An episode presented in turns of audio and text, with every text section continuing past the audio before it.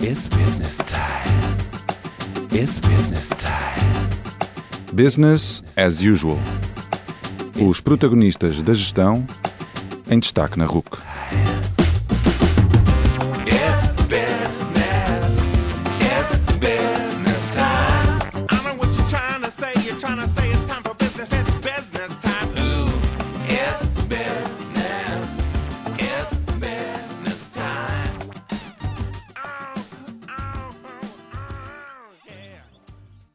Boa noite e bem-vindos ao 51º Business as Usual. O meu nome é António Calheiros e hoje trago-vos uma conversa com Carla Caracol, diretora de Recursos Humanos do Grupo Renascença Multimédia. Nesta conversa falamos sobre o percurso da Carla, que tem combinado cargos em empresas e na academia, falamos sobre gestão de talento, tema da sua tese de doutoramento, de comprometimento e retenção, um dos principais objetivos da gestão de pessoas, falamos de liderança também e de job crafting. Falamos ainda dos desafios da gestão de pessoas no setor da comunicação social, falamos de gestão administrativa de recursos humanos, que pode não ser glamourosa, mas é crítica, e falamos ainda da profissão de gestor de pessoas. Terminamos a conversa conhecendo melhor as rotinas da Carla e com as suas respostas à nossa grelha fixa. Atentem!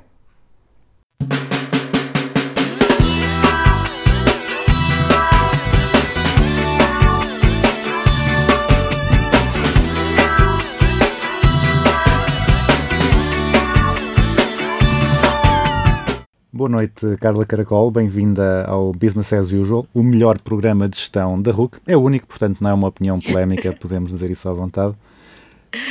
Obrigada, boa noite. Grata pelo convite. Eu vou começar aqui por uma, por uma pergunta já, já a atacar, porque acho que tem que, tem que ser assim.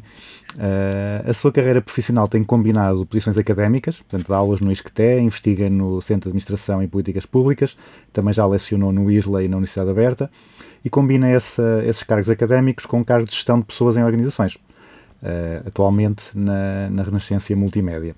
Uh, Conte-nos um pouco sobre, sobre esse percurso, como é que as coisas aconteceram, o que é que surgiu primeiro e depois um, uma curiosidade minha, leva mais uh, teoria da academia para aplicar nas organizações na prática ou traz mais exemplos da prática para usar uh, com os estudantes para exemplificar os, conte os conceitos teóricos na, nas aulas?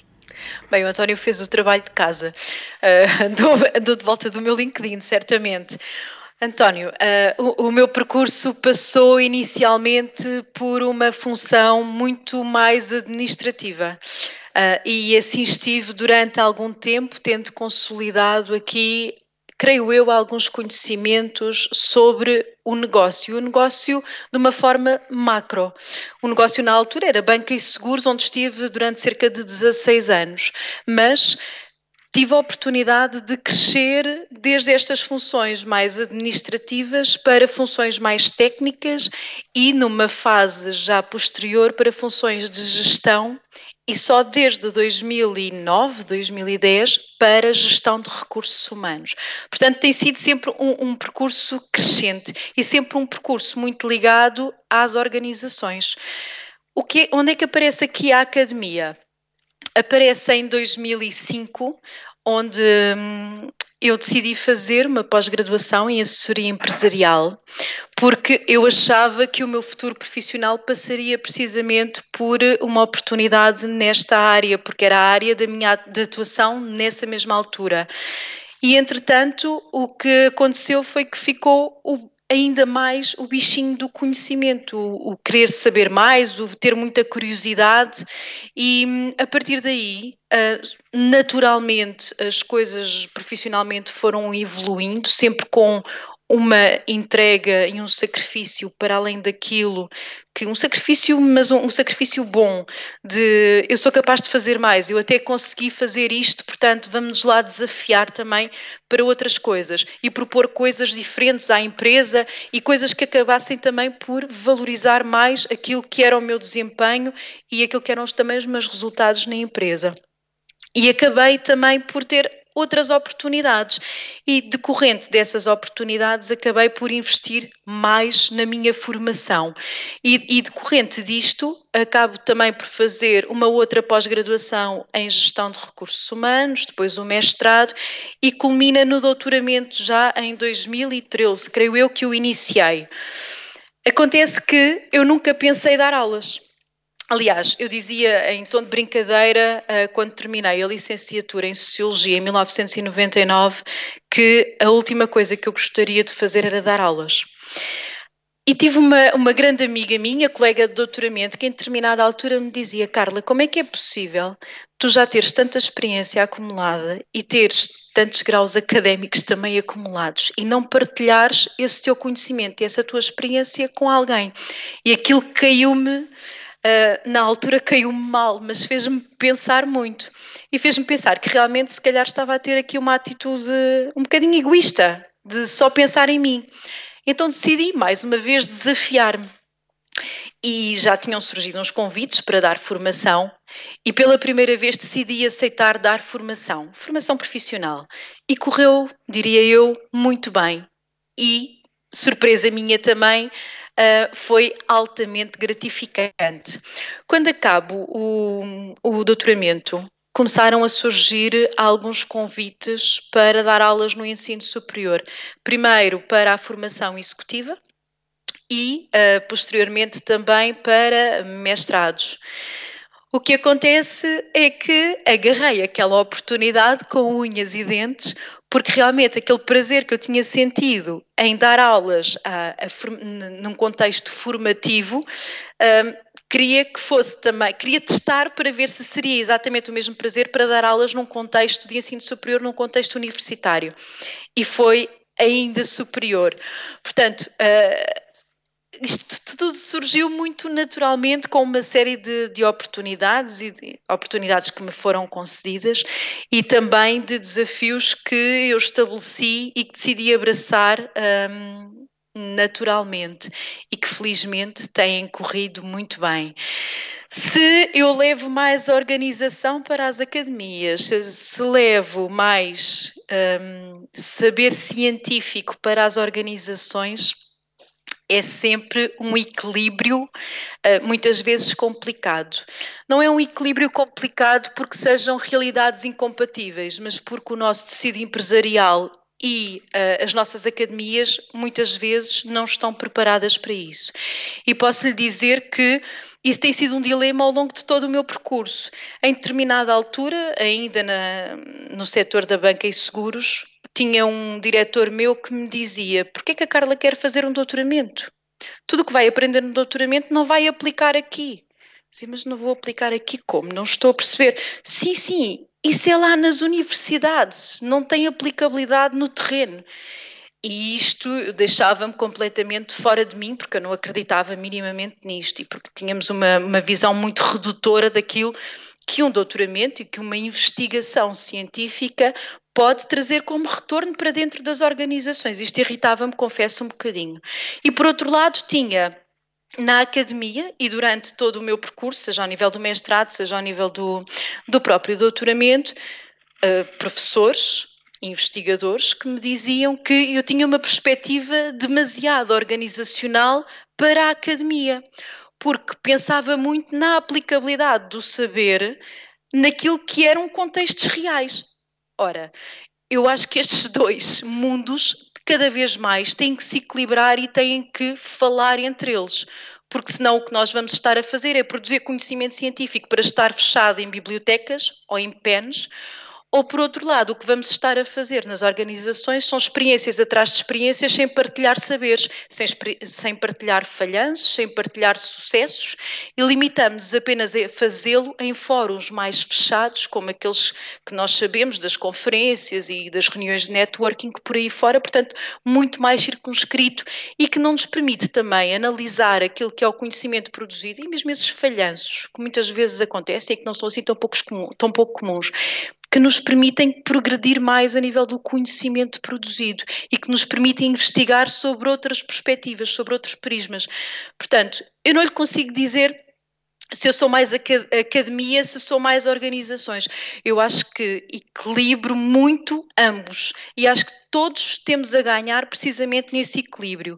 E só acrescentando aqui uma, uma- um aspecto que eu acho que é fundamental, que é ah, a academia para todos nós que somos curiosos, sedentos de saber e que queremos fazer mais e fazer melhor, a academia vai fazer parte da nossa vida até ao final das no... pelo menos até ao final das nossas carreiras profissionais, porque é crítico, é essencial nós termos o contacto com os alunos, termos contacto com pessoas que têm saberes diferentes do nosso, só assim nós conseguimos crescer e dar mais, seja enquanto professores, seja enquanto profissionais nas organizações. E esta conciliação é perfeita, no meu entender, na minha perspectiva, tanto para um como para o outro.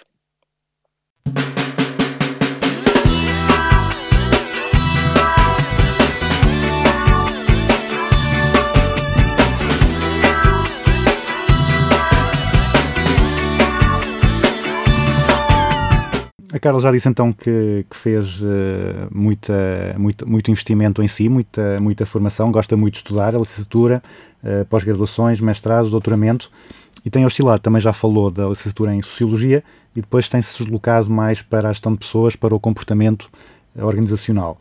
O seu doutoramento é sobre gestão de talento, um tema que tem, tem ganho relevância e abrangência recentemente. Por vezes até acho que tem, tem ganho abrangência a mais, porque agora quase que tudo é, é gestão talento. Não sei se, se vê as coisas da, da mesma forma.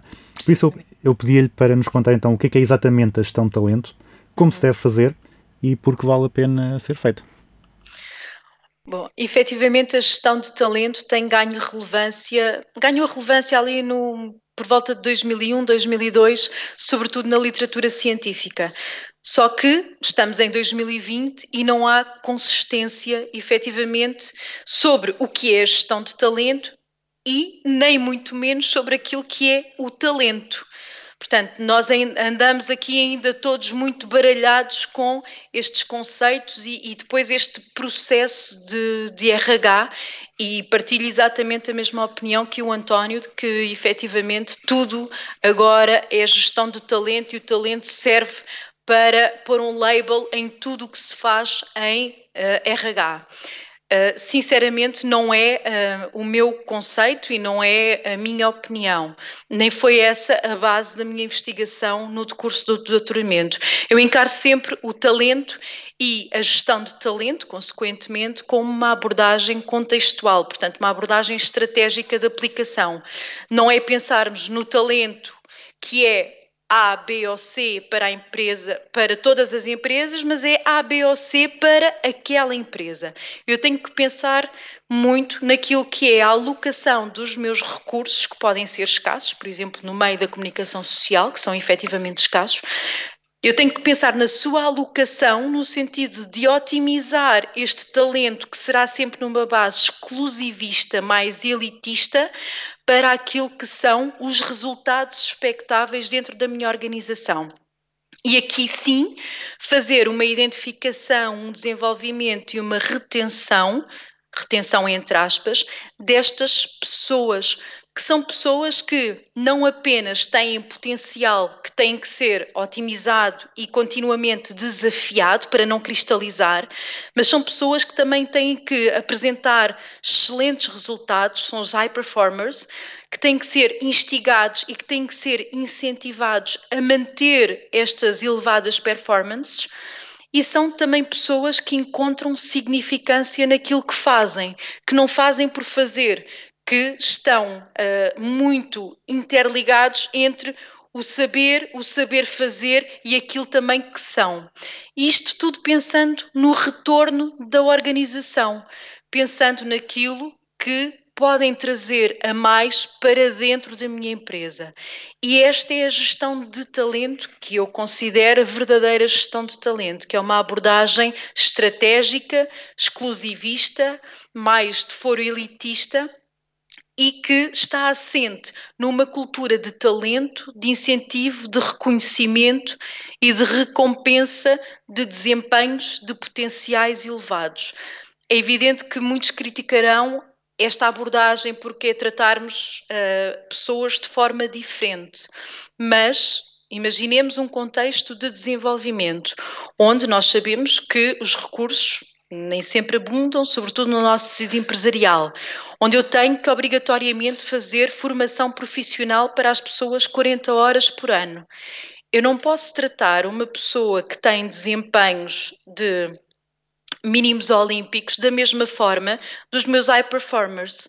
Então, o que é que eu vou fazer? Se calhar essas pessoas que têm desempenhos de mínimos olímpicos farão formações, ações de formação menos específicas, cujo investimento não seja tão elevado. E aqui para cumprir requisitos de compliance com a legislação em vigor.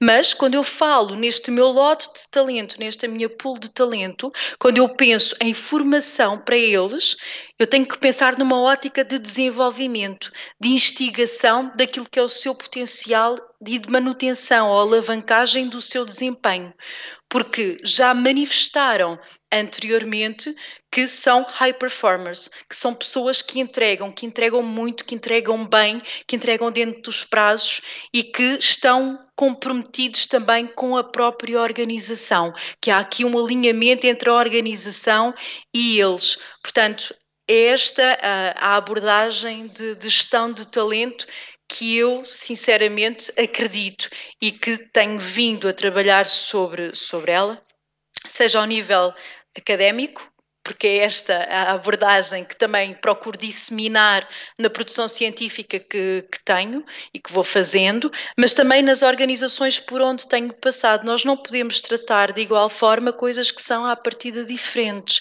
situações que são à partida diferentes.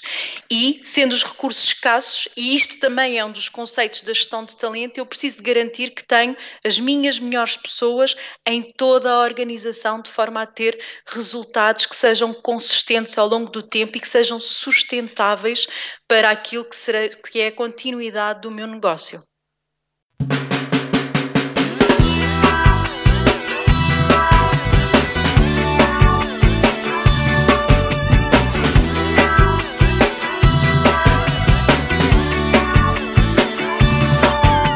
Faço aqui também já a ponte para, para outra, outra questão, que uhum. a Carla publicou um paper relacionado com, relacionando o comprometimento uhum. uh, com a retenção. E uhum. isso se calhar tem a ver também com a, com a gestão de talento, porque se calhar só vale, ou vale mais a pena reter os, os tais high performance Sim. do que aqueles que, que cumprem os mínimos.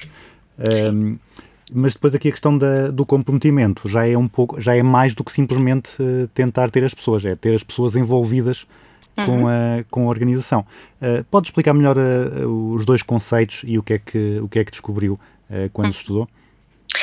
É assim, o comprometimento tem que ser visto não apenas como um fator positivo, porque existem três, pelo menos três tipos de comprometimento. Quando eu falo, quando escrevi sobre o comprometimento relacionado com a retenção, falava sempre num comprometimento afetivo, num comprometimento sustentado na relação, no sentimento de pertença, no tal envolvimento que o António referiu, de gostar uh, e de querer estar ali e não apenas porque não tem uma alternativa de empregabilidade ou porque apenas tem um sentimento de dívida, de gratidão para com a organização. Não, a pessoa sente-se envolvida, gosta de estar naquele meio a trabalhar, sente-se efetivamente como parte da família. E isto vai muito no conceito de não estamos a viver uma relação de mera troca uh, de trabalho por dinheiro. Não, é? não há aqui apenas um contrato social, não há apenas uma troca social entre as partes. Há um investimento e uma entrega de ambas. Portanto, o que é que acontece? Nós tratamos bem as pessoas, entre aspas, não é? Procuramos que as pessoas se sintam efetivamente envolvidas, como fazendo parte de um projeto que também uh, lhes dará prazer, sentem significância, sentem o propósito desse mesmo projeto e sentem-se com um, uma relação sustentada em emoções com a organização. São estas pessoas que me importam efetivamente reter, pessoas que não se limitam apenas a apresentar resultados, mas que sentem os resultados, seja o da sua parte, seja o do todo como seu. Seja o seu sucesso, seja o sucesso da organização como seu. E o mesmo se aplica aos fracassos que também acontecem. Quando falamos aqui em retenção, falamos, portanto, numa retenção que não é uma retenção forçada. Eu não quero manter as pessoas só por manter. Eu quero manter estas pessoas, estes trabalhadores talentosos, porque são pessoas que, para além dos resultados que me apresentam, são pessoas que estão efetivamente comprometidas afetivamente com a organização, que se sentem parte, portanto, que estão alinhadas.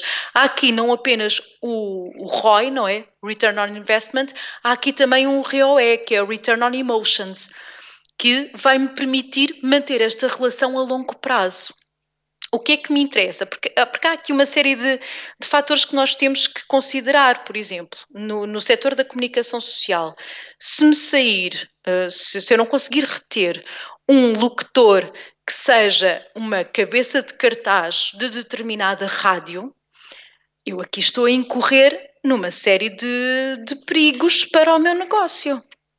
Portanto, o que é que eu tenho que fazer? Eu tenho que garantir que este locutor está afetivamente comprometido com a minha empresa, com a minha organização, porque é precisamente esta relação que muitas vezes nos condiciona porque nos sentimos integrados e porque nos custa sair, porque sentimos que era como se estivéssemos a abandonar a nossa família. Nós sentimos-nos bem ali, nós queremos dar mais, nós fazemos voluntariosamente mais do que aquilo que nos é pedido e que nos é exigido.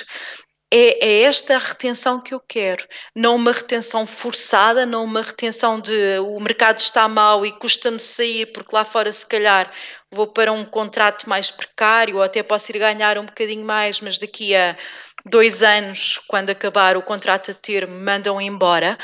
Não, não é por não ter empregabilidade externa, é porque querem mesmo ficar. É uma relação sustentada nas emoções, na relação.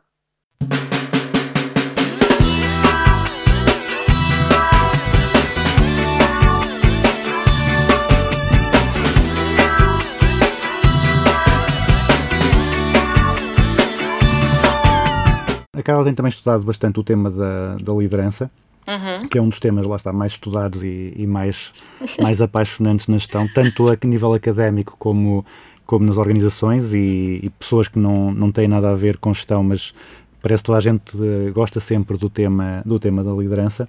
Uhum. Uh, e agora eu, e pegando naquilo que disse há pouco sobre o seu chefe antigo, que dizia que aqui ia fazer doutoramento que não ia aplicar nada, uh, por vezes diz-se que, que as pessoas deixam chefes e não deixam empresas, não é? Estamos a falar da retenção, portanto, muitos, Precisamente. um dos fatores de não retenção são as más, uh, as más lideranças.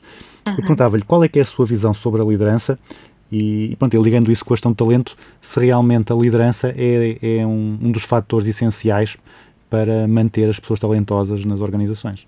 Uhum.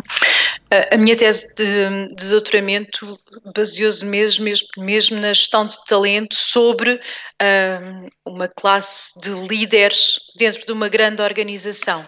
Portanto, ah, aqui ah, o tema da liderança foi muito estudado interrelacionando com aquilo que é a gestão de talento dentro deste, desta mesma organização. Mas independentemente do que foi o estudo científico efetuado e se calhar muito mais daquilo que é a minha sensibilidade no dia a dia enquanto profissional de recursos humanos, mas também enquanto colaboradora como qualquer um de nós, não é?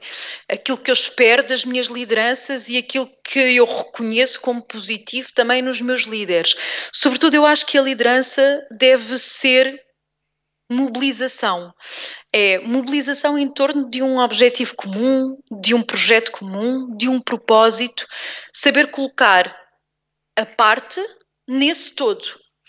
Saber ah, identificar e respeitar a especificidade e conseguir alocar os melhores para ah, as determinadas atividades inerentes à consecução desse mesmo projeto ou dessa mesma tarefa.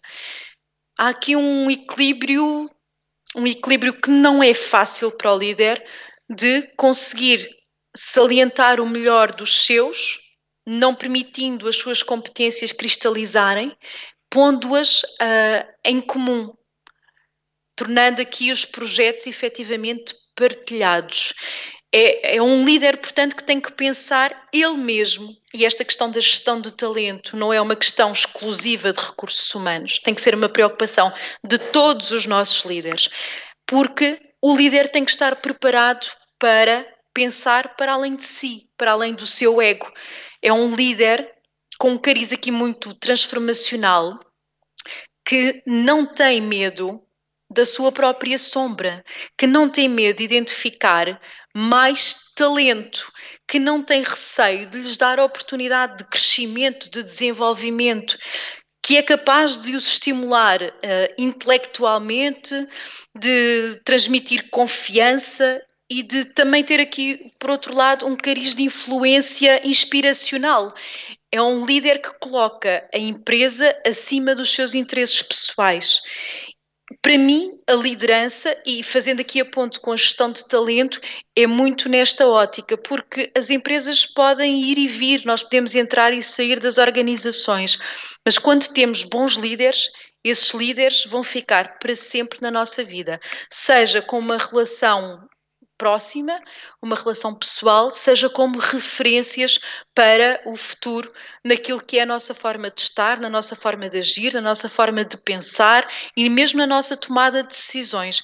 Isto vem muito com, com a maturidade também e não é de forma nenhuma uma tarefa fácil para o líder, mas eu acredito muito neste líder que ele próprio potencia o talento interno na sua, na sua equipa, nos seus colaboradores e que não deixa de forma nenhuma que as questões do seu ego uh, não permitam esta identificação de potencial e de high performance.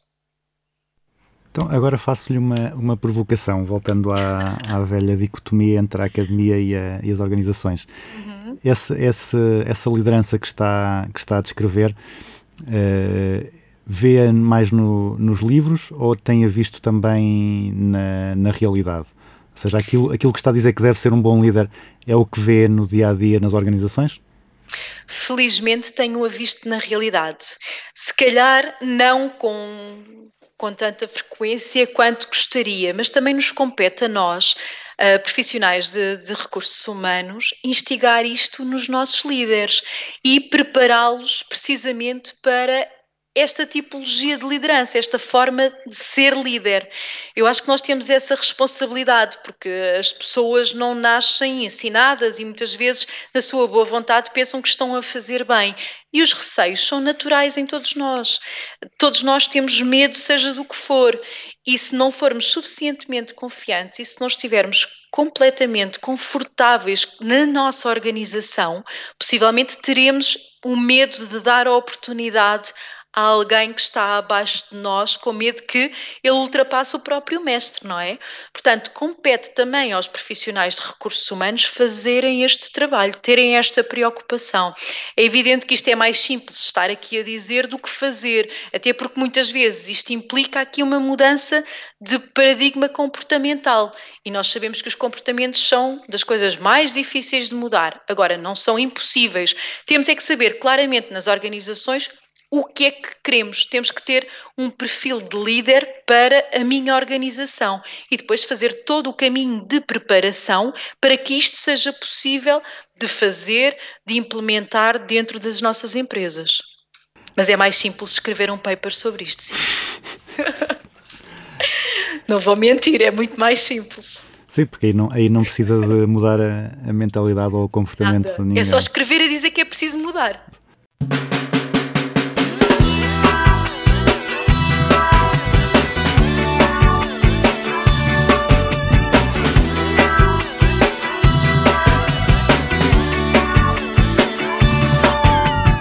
Outro tema que a Carla já estudou e que é um tema que eu acho muito interessante é o, é o, é o job crafting, uhum. uh, que pode levar a que duas pessoas que no papel tenham o mesmo cargo, uh, na, sua, na sua cabeça tenham cargos completamente, completamente diferentes.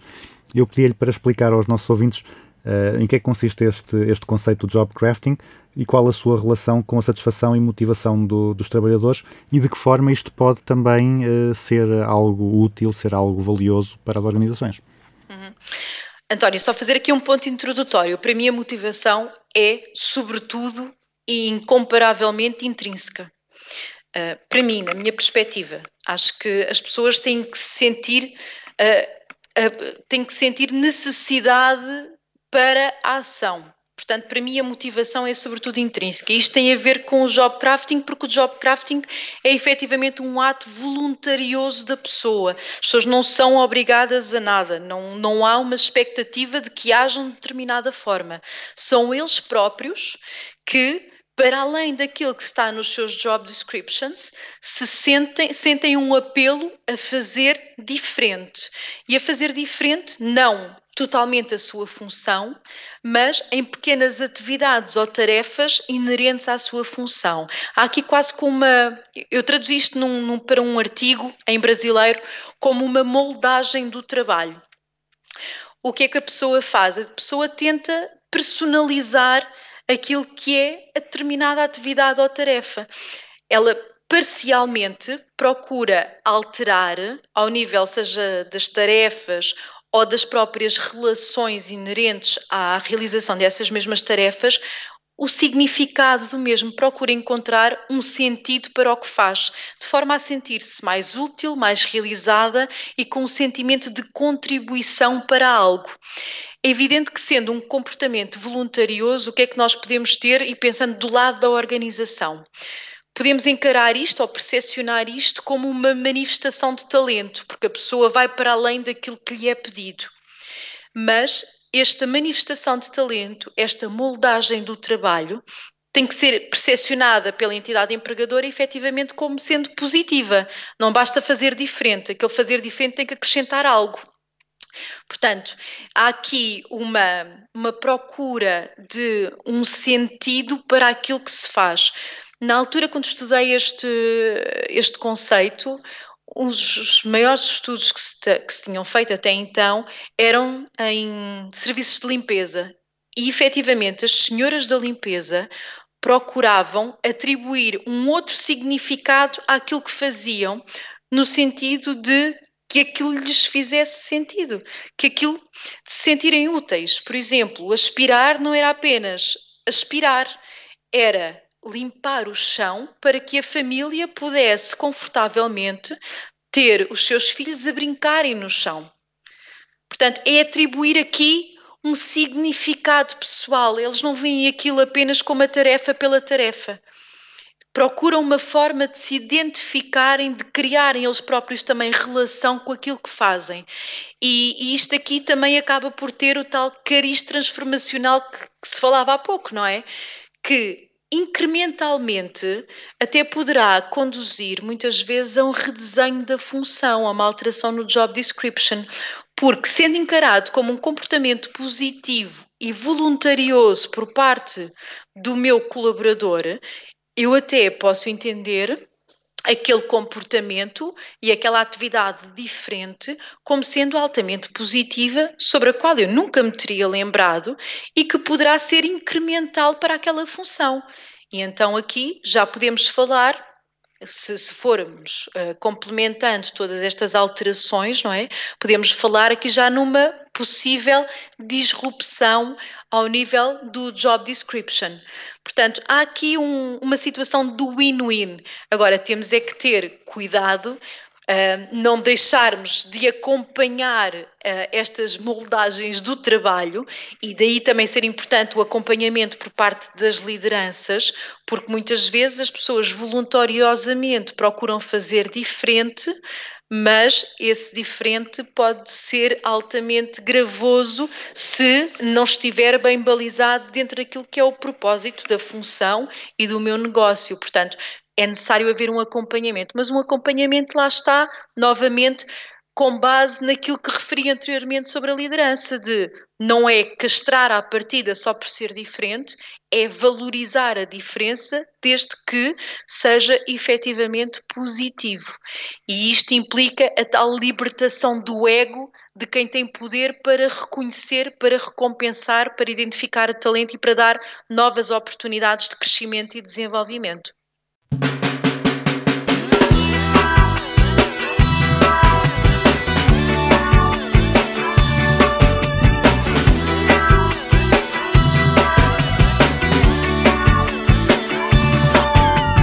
Vou aqui mudar radicalmente de tema. Uh, vamos agora sair da academia e passar para, para as organizações. Uhum. Uh, a Carla, além de ser diretora de recursos humanos do Grupo Renascença Multimédia, também colabora com a editora RH, uh, portanto, dois, duas organi- organizações do setor da imprensa. Setor da imprensa que está há vários anos em crise, portanto, tem havido redução de efetivos, uh, muita precariedade, incerteza sobre os modelos de, de negócios digitais, né? portanto, desde que surgiu a internet que a, que a imprensa tem, tem, tido, tem sentido dificuldades.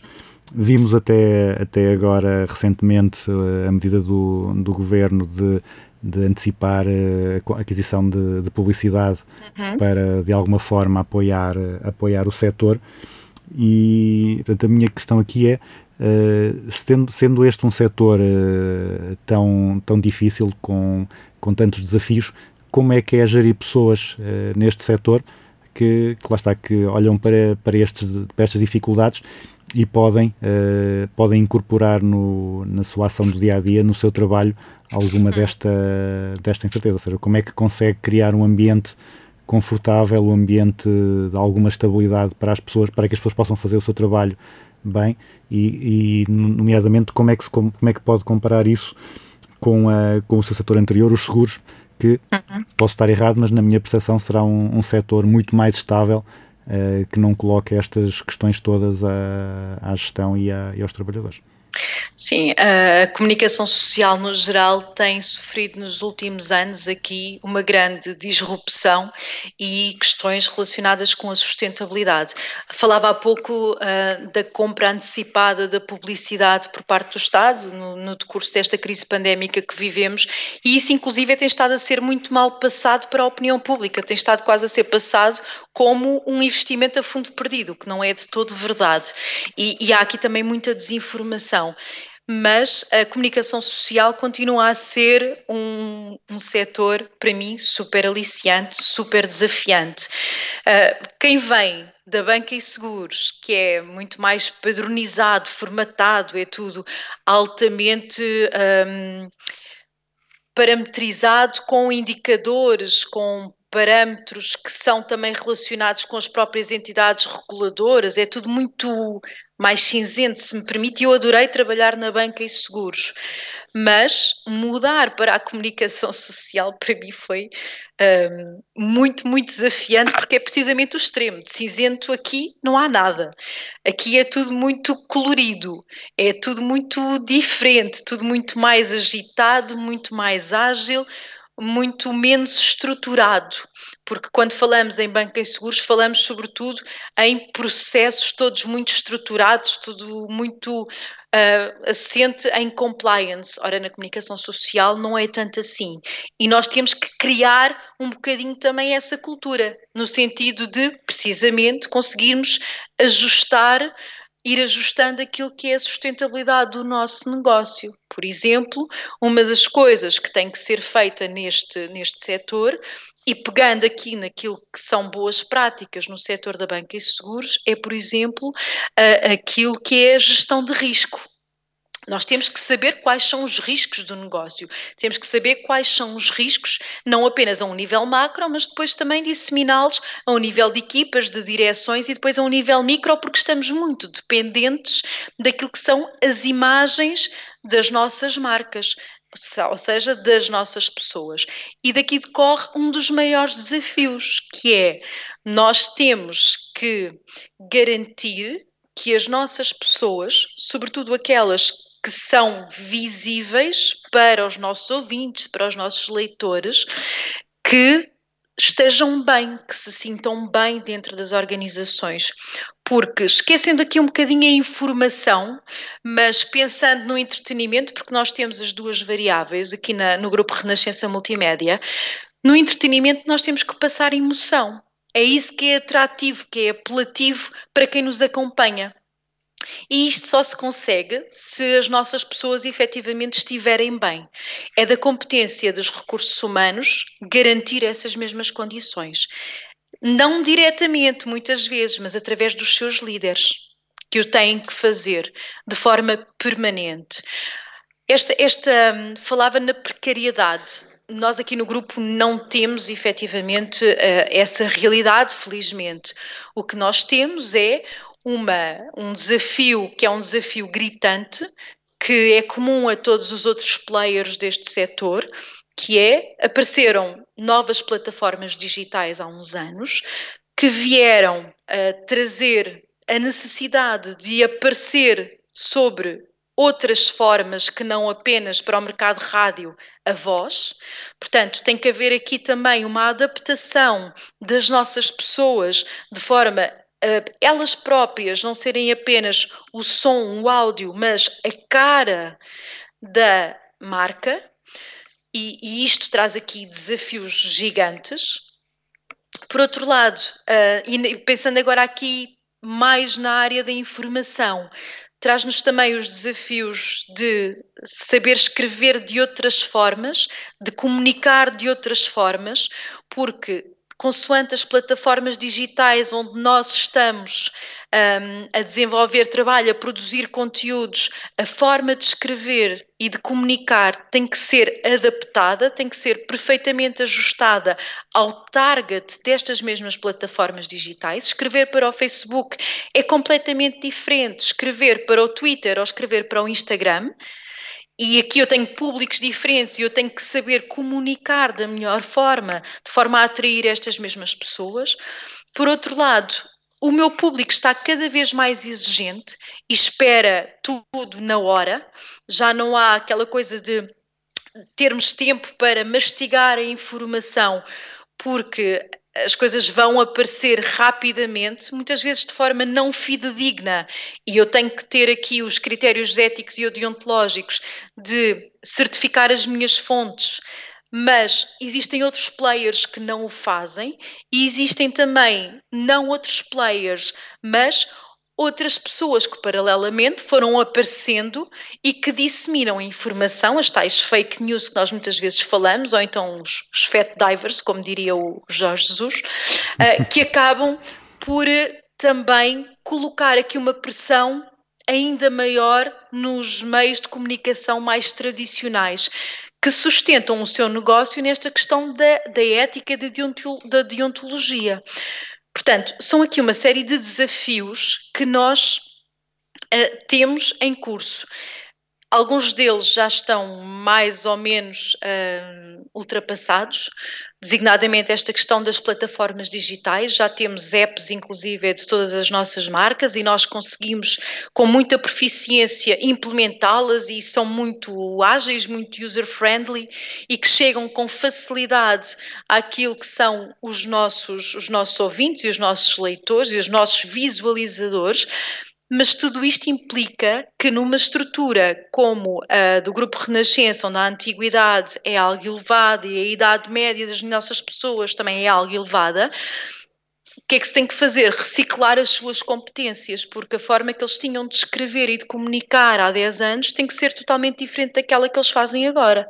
E tem que se adaptar a esta nova realidade, porque a rádio precisa, porque a rádio se teve que readaptar, se teve que, teve que reinventar e isto passa tudo, mais uma vez, por pessoas, pessoas, pessoas. Comunicação transparente, passar a mensagem, formá-las, explicar-lhes o porquê da importância.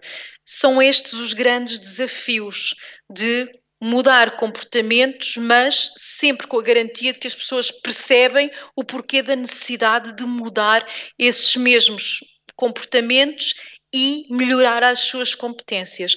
Aqui a grande preocupação e a grande dificuldade passa, sobretudo, por esta questão da inovação e da disrupção que, que nós temos sentido, uh, implica mudanças de, de, mindset, de quadros mentais e da forma de fazer uh, e de estar, que implica também capacidade financeira para investir.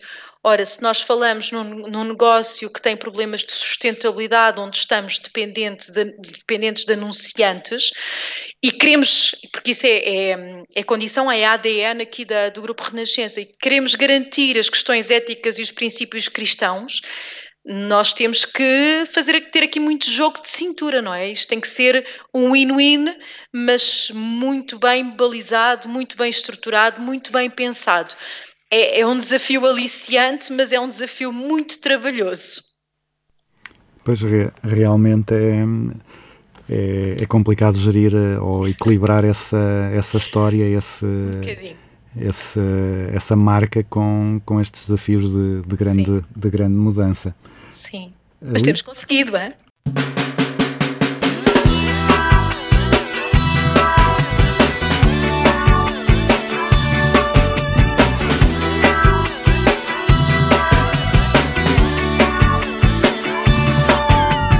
Li numa entrevista que quando, quando chegou à Renascença, eh, a prioridade inicial foi a melhoria dos procedimentos administrativos.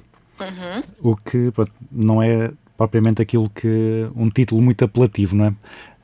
Portanto, normalmente é- essa é a parte chata da gestão de pessoas, os procedimentos, etc. Eh, é um bocado aquilo que estava a dizer há pouco, até da- do lado cinzento da, da banca, eh, da banca e dos seguros. Eh, esse foco colocado nos procedimentos aconteceu porque identificou aí uma lacuna organizacional ou porque considera essa área um alicerce para tudo o resto?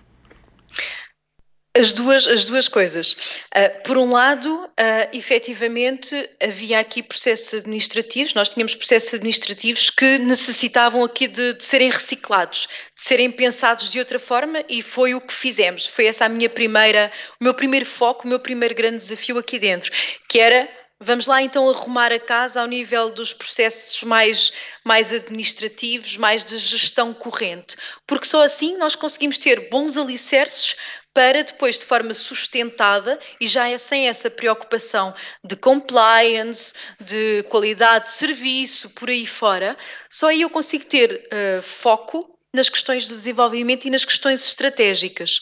E tendo uma equipa reduzida, tivemos claramente que tomar decisões para conseguir otimizar os recursos que tínhamos disponíveis e conseguirmos também hum, entregar resultados com a brevidade que fosse possível. Não é efetivamente o mais apelativo, mas é crítico. Aliás, se eu lhe disser, pelo menos eh, foi isto que eu senti, agora durante a crise pandémica, que muitos de nós eh, fazíamos as questões de segurança e saúde no trabalho apenas por mero compliance, porque era obrigatório, e de um momento para o outro temos que pensar na segurança e saúde no trabalho de uma forma estratégica, se calhar não estávamos preparados. Se calhar se nos tivéssemos preocupado um bocadinho mais com este procedimento que acabava por ser mais administrativo barra compliance, se calhar estaríamos melhor preparados para tudo o que nos apareceu. Não sabíamos o que, o que aí viria, Portanto, certamente a nossa preparação, para quem não é especializado nestas questões, ah, também não poderia nunca passar por eh, ser altamente proficiente numa resposta rápida e de grande qualidade. Mas é a base de tudo. Portanto, era muito mais simples eu chegar aqui à Renascença e dizer, pá, vamos lá implementar aqui um processo de gestão de talento, vamos identificar e desenvolver e, e depois começavam-me a chover problemas de, então, mas eh, aconteceu isto, mas porquê é que vocês não trataram, não estão a pôr, eh, como se diz na gíria, a carroça à frente dos bois? Portanto, as coisas têm que ser tudo, todas muito bem pensadas e, e realmente a gestão administrativa pode ser mais enfadonha, mas é crítica. Porque no final do dia, se a pessoa não receber o ordenado no dia certo na sua conta bancária, é só isso que a pessoa quer saber. Quer lá saber se é gestão de talento, se tem formação, se não tem formação. A pessoa precisa do ordenado naquele dia na sua conta bancária. Portanto, se há alguma questão que possa condicionar isso, e, e essa não era, isto é um caso extremo, não é? Essa não era uma das questões aqui internamente, mas poderia ser, e, em- certamente em algumas organizações poderá ser. Tudo o resto é relativo. As pessoas têm que pagar contas. Portanto, os processos administrativos têm que estar sólidos e têm que estar muito bem estruturados. E a empresa não pode correr, incorrer em riscos desnecessários porque desvaloriza estas questões. Portanto, é crítico termos tudo isto muito sólido, muito sedimentado.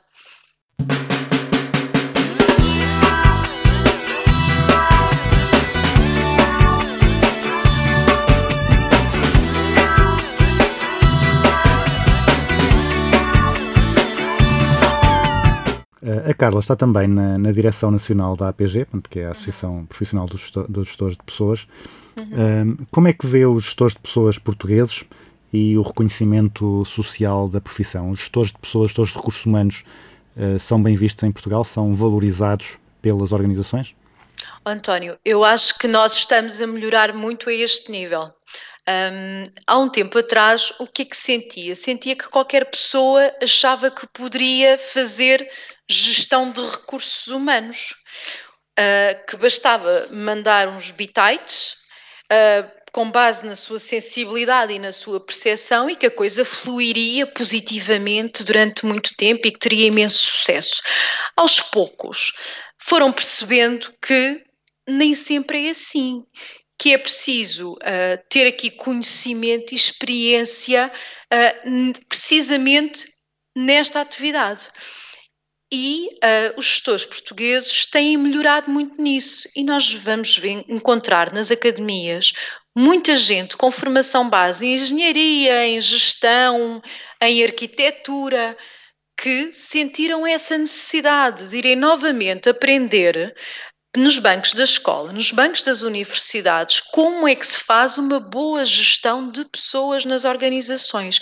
E isto é, é saudável, isto é de salutar, porque é, é precisamente através de uma credibilidade da nossa profissão que este reconhecimento também é gerado dentro das organizações. Não é só o fulano dos recursos humanos que paga os ordenados, é a pessoa que contribui em muito para a consecução da estratégia, para a consecução do negócio, porque sabe aproveitar o potencial das pessoas que fazem parte, que integram essa mesma organização. Isto tem acontecido e a APG também tem contribuído em muito para este posicionamento estratégico do gestor de pessoas nas organizações em Portugal. Agora, implica aqui que nós, enquanto profissionais de RH, tenhamos também humildade para reconhecer que temos fragilidades, que temos debilidades e que temos necessidade de desenvolver o conhecimento, que temos necessidade muitas vezes de ir buscar também a outros, a outros saberes, conhecimentos que podem criar maior fiabilidade naquilo que são as nossas tomadas de decisão. Porque se nós continuarmos apenas a pensar nos nossos processozinhos, nas nossas praticazinhas, que são todas muito bem feitas, que estão todas alinhadas com aquilo que a empresa quer, que dá uns, uns dashboards magníficos para fazer reportes mensais à administração, mas não conseguimos pensar de forma integrada em todas as direções e que faça sentido para todas as minhas pessoas, que seja facilmente entendido por todos e que traga resultados para a minha administração, nós não estamos a fazer bem o nosso trabalho. Portanto, tem que ter sentido e o sentido temos que ser nós a criá-lo para o negócio. É efetivamente uma coisa que até o Pedro Ramos eh, escreveu um livro cujo título eu adoro, que é Pessoas e Negócios. E é mesmo isto. É sabermos alinhar as pessoas e os negócios. É sabermos aprofundar diretamente no negócio e trazer ao melhor as nossas pessoas para melhorar o nosso negócio. É isto que nós, enquanto profissionais de RH, temos que saber fazer. Agora, temos que ver para além daquilo que é o micro domínio de RH e de comportamento organizacional. Temos que ir beber às outras ciências, temos que ir beber aos nossos colegas, temos que ir beber aos nossos pares nas universidades também. É interessante ouvir também essa referência ao, ao Pedro Ramos, que eh, foi. eh, podem consultar os, os arquivos do Business as Usual, foi o primeiro convidado do, do A programa. sério? Foi ele, foi o convidado do Business as Usual número 1. Um. Ah, grande profissional, É verdade, é verdade. é meu amigo.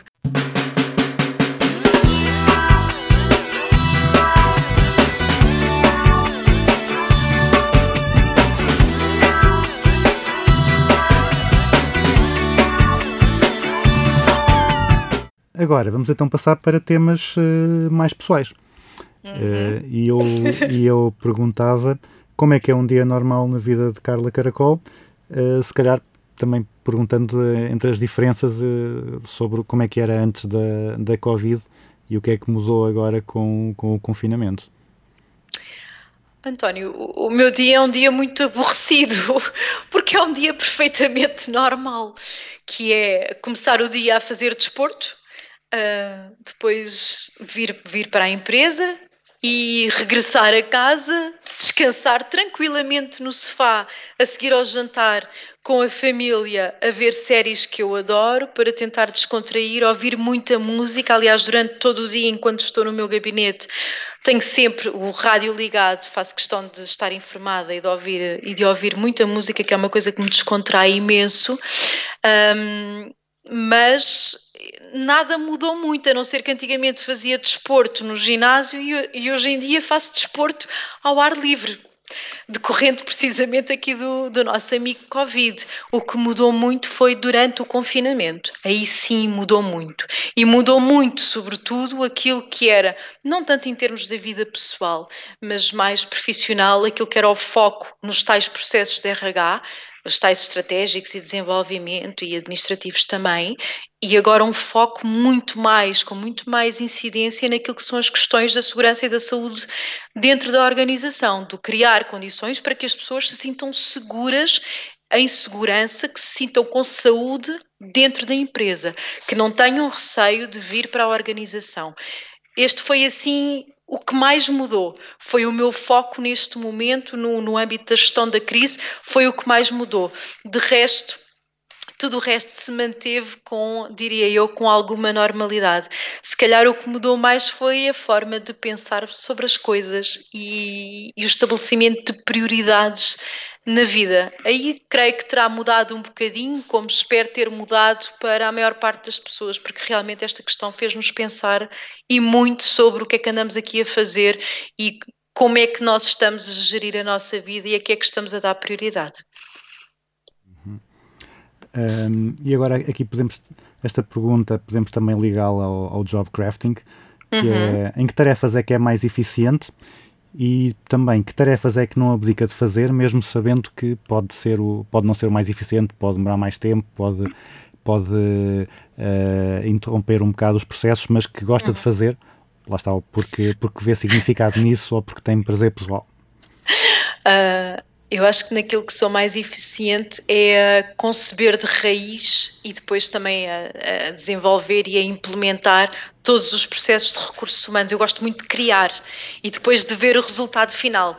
Gosto muito de fazer de raiz as coisas e de pensar estrategicamente sobre as coisas, de alocar os recursos, muito planeamento.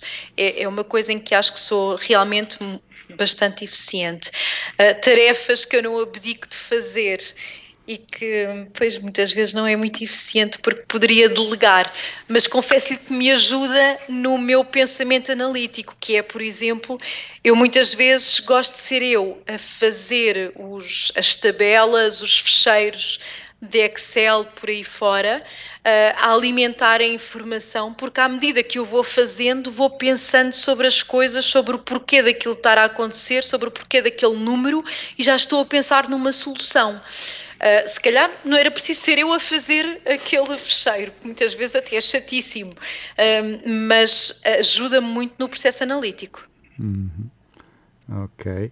Um, como é que faz quando precisa desenvolver novas competências ou quer aprender coisas novas? Falo com colegas. Ou então vou-me sentar novamente nos bancos da escola. Pois, quando, quando tem uma, uma coisa que quer aprender, vai, vai fazer um doutoramento novo. um doutoramento, ou um mestrado, ou uma pós-graduação. Eu estou, por exemplo, agora neste momento à espera de concluir, até porque as aulas ficaram suspensas por causa da pandemia, eh, uma pós-graduação em Direito de Trabalho na Universidade de Coimbra. Portanto, eh, eu estou sempre continuamente a aprender. Aliás, a minha mãe eh, já me pediu para parar diversas vezes, mas, mas eu acho que é crítico na nossa profissão não pararmos e termos esta sede de conhecimento. E, mas, mas aprendo muito também com a partilha com os meus colegas de profissão de profissão e com os meus colegas até de outros domínios. Aprendo imenso com eles e sempre que tenho dúvidas, faço questão das pessoas, as primeiras pessoas a ligar é eles. Porque realmente são pessoas que também tiveram sucessos, que também tiveram fracassos e que certamente terão experiências que, partilhadas, nos permitirão eh, acrescentar mais qualquer coisa.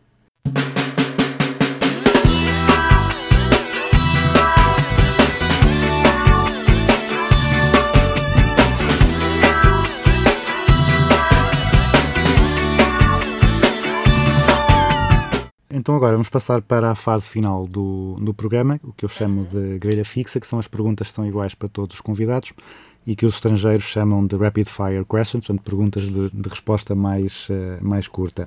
E a primeira é uma empresa ou um guru, ou uma empresa e um guru, eh, que a Carla admire. E aqui não vale dizer a Renascença. Já me estragou a resposta.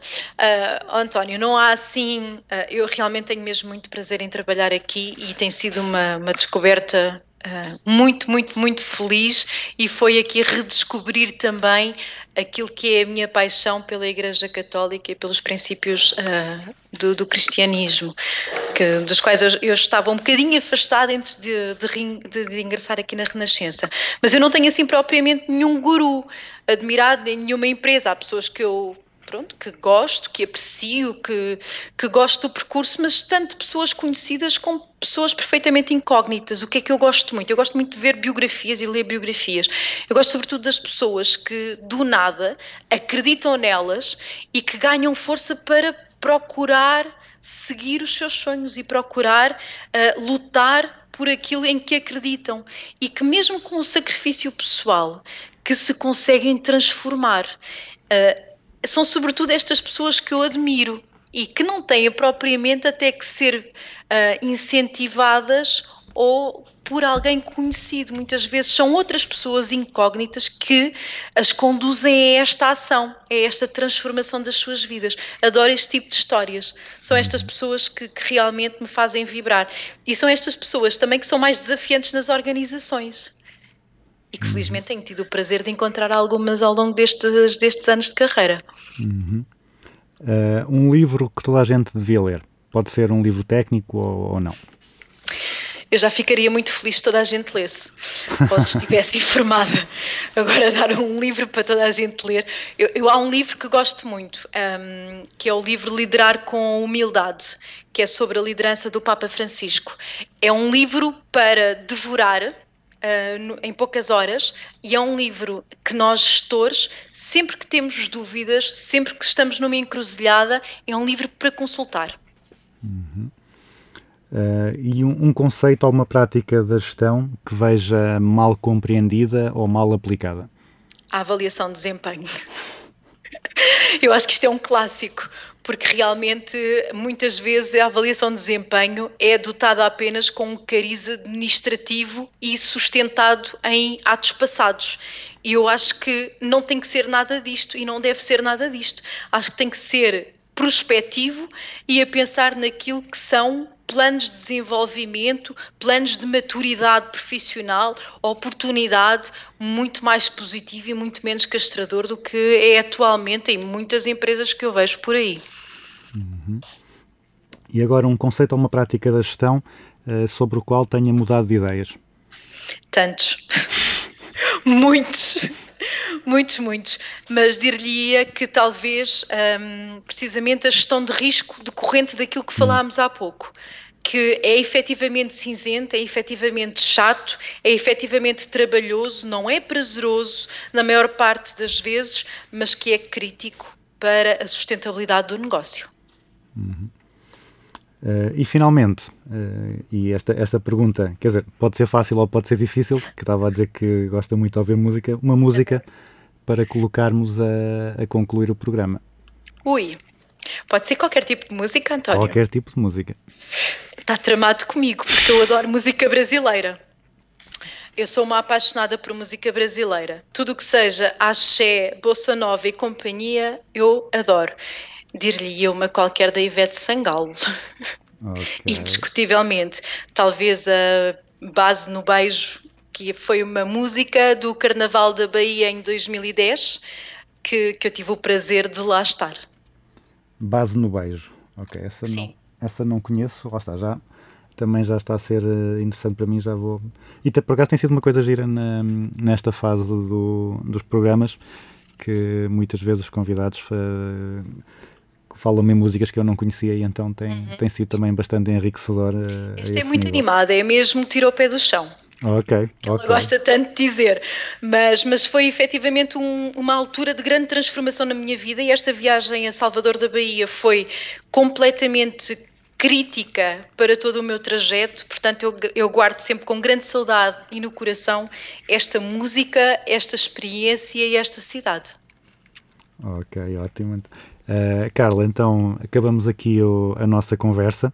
Uh, agradeço a disponibilidade e desejo que, que a Renascença continue o seu trajeto de sucesso por mais uh, muitos e, e bons anos como tem sido até agora e que vocês consigam descobrir o modelo de negócio para o futuro que tem sido um, um desafio tão grande para todas as Obrigada. empresas da comunicação social.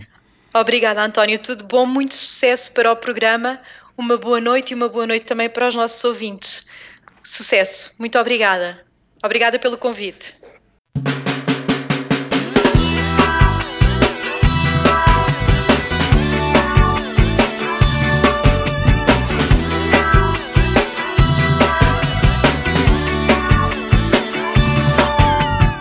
E assim concluímos o nosso Business as Usual de hoje, o 51º, uma conversa com Carla Caracol, que andou entre as empresas e a academia, sempre focada nas pessoas e com boa disposição. Nós voltamos para a semana, fiquem com o ritmo de Ivete Sangalo e na base do beijo. Quando eu te pegar, você vai ver, você vai ver. Ai de ti, ai de ti, vai se amarrar, só vai querer saber de mim. Você vai se dar bem, e eu também. Você vai se dar bem, e eu também. Comigo é na base do beijo, comigo é na base do amor. Comigo não tem disse me disse, não tem chove, não molha, desse jeito que sou. Comigo é na base do beijo, comigo é na base do amor. Comigo não tem disse me disse, não tem chove, não Quando o amo é pra valer, quando o amo é pra valer, dou carinho, me entrego, faço amor acontecer. Diz. Quando o amo é pra valer, sim, quando o amo é pra valer, dou carinho, me entrego, faço amor acontecer. Vamos namorar, beijar na boca. Vamos namorar, beijar na boca. Vamos namorar, beijar na boca. Vamos namorar, beijar na boca. Quando eu te pegar, ver, você vai ver. Ai de ti, ai de ti, vai se amarrar, só vai querer saber de mim. Você vai se dar bem, e eu também. Você vai se dar bem, e eu também. Comigo é na base do beijo, comigo é na base do amor. Comigo não tem disse me disse, não tem chove, não molha,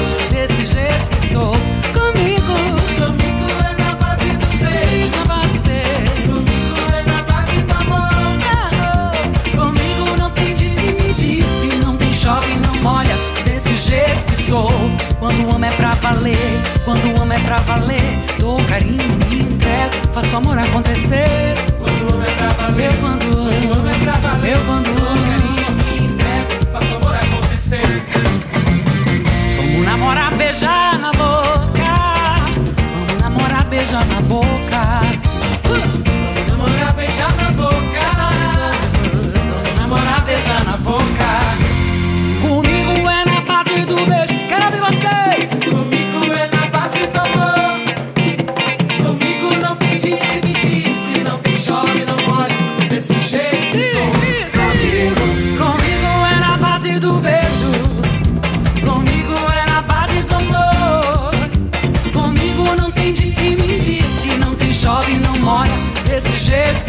Comigo. Comigo é na base do beijo. comigo na base do beijo. Comigo é na base do amor. Fica na base do amor. Comigo não tem disse, me disse. Não tem chove, não molha. Desse jeito que sou.